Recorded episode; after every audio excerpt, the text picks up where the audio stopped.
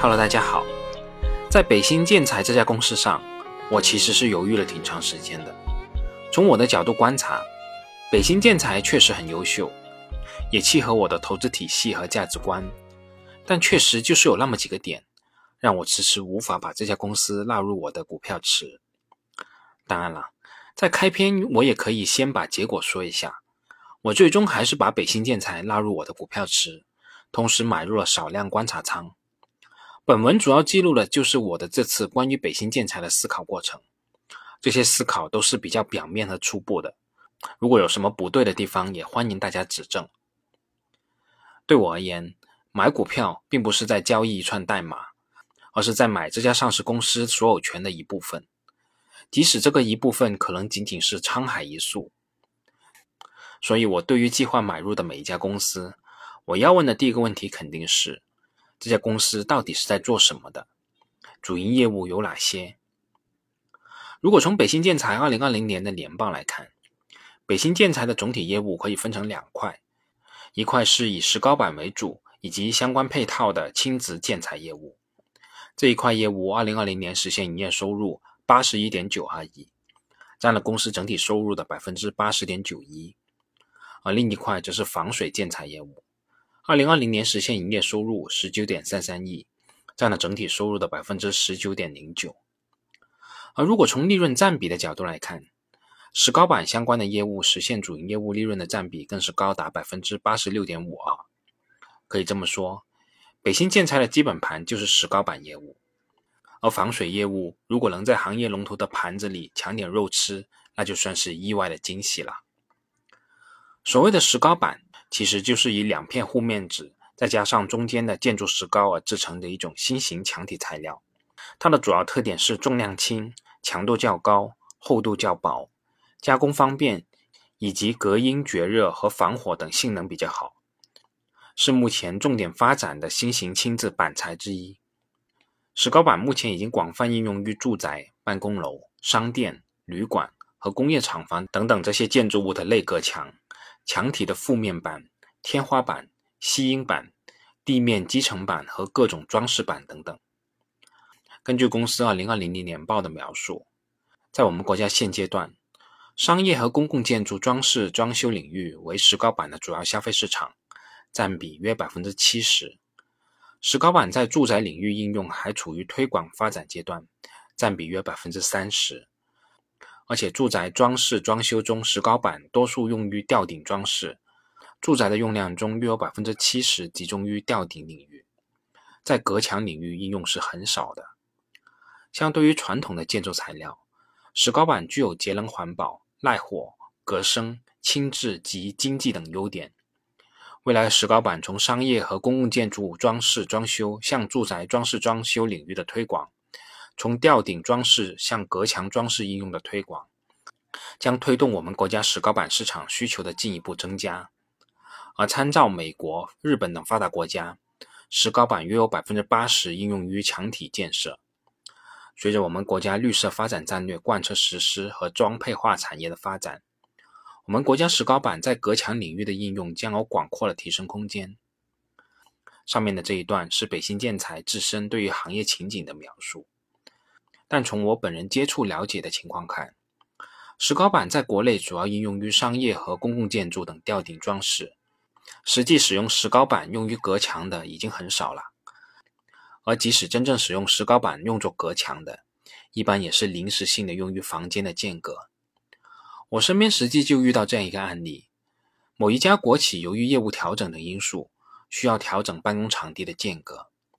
他们最后选择的是轻质铝材和中空玻璃为主要材料的建构方式，而对于石膏板，他们的说法是可靠性、硬度、隔音等各方面都没有办法满足，所以不会去考虑。这就是我犹豫的第一个点：石膏板这种产品在国内隔墙中的应用占比大幅低于西方，这一差异点可能永远会存在。也就是说，石膏板这种产品的总蛋糕。在可见的将来，提升的空间可能会极为有限。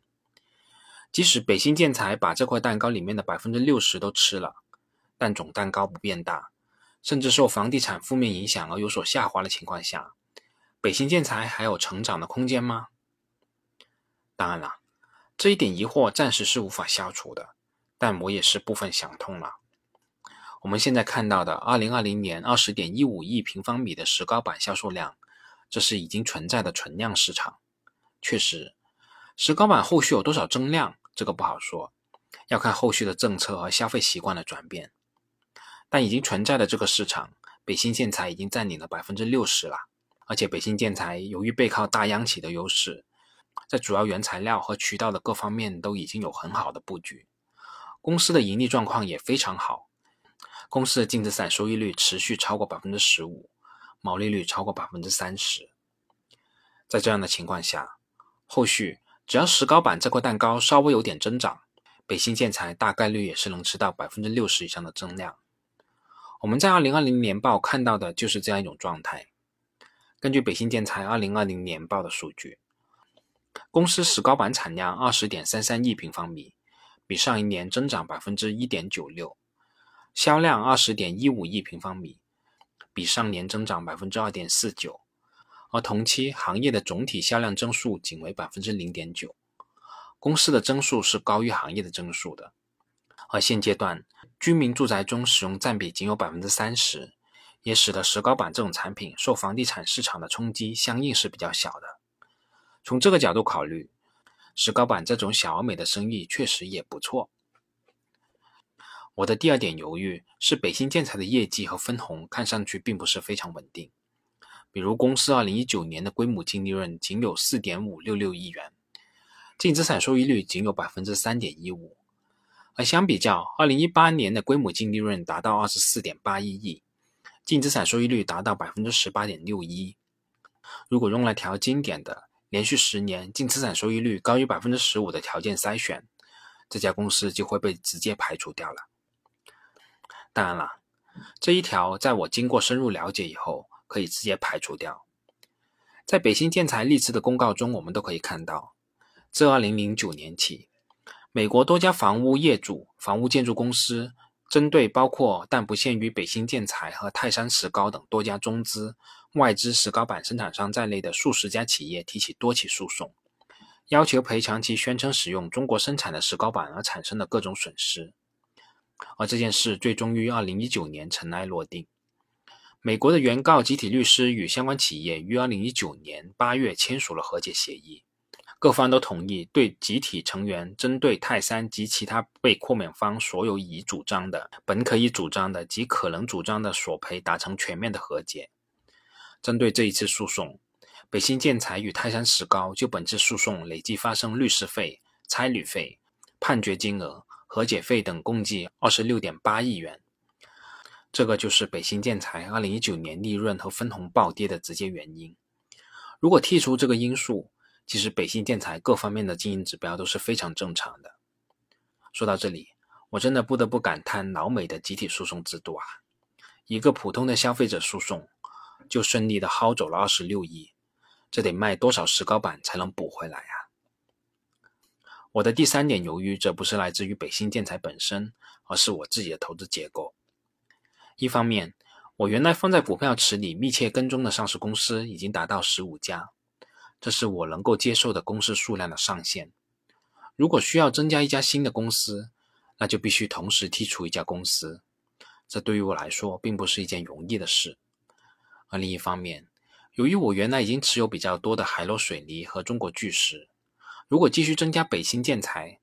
那么我在玻璃建材行业中的投资占比就有点偏高了。对于这一点，我认为并不是根本的问题。只要公司确实好，价格确实便宜，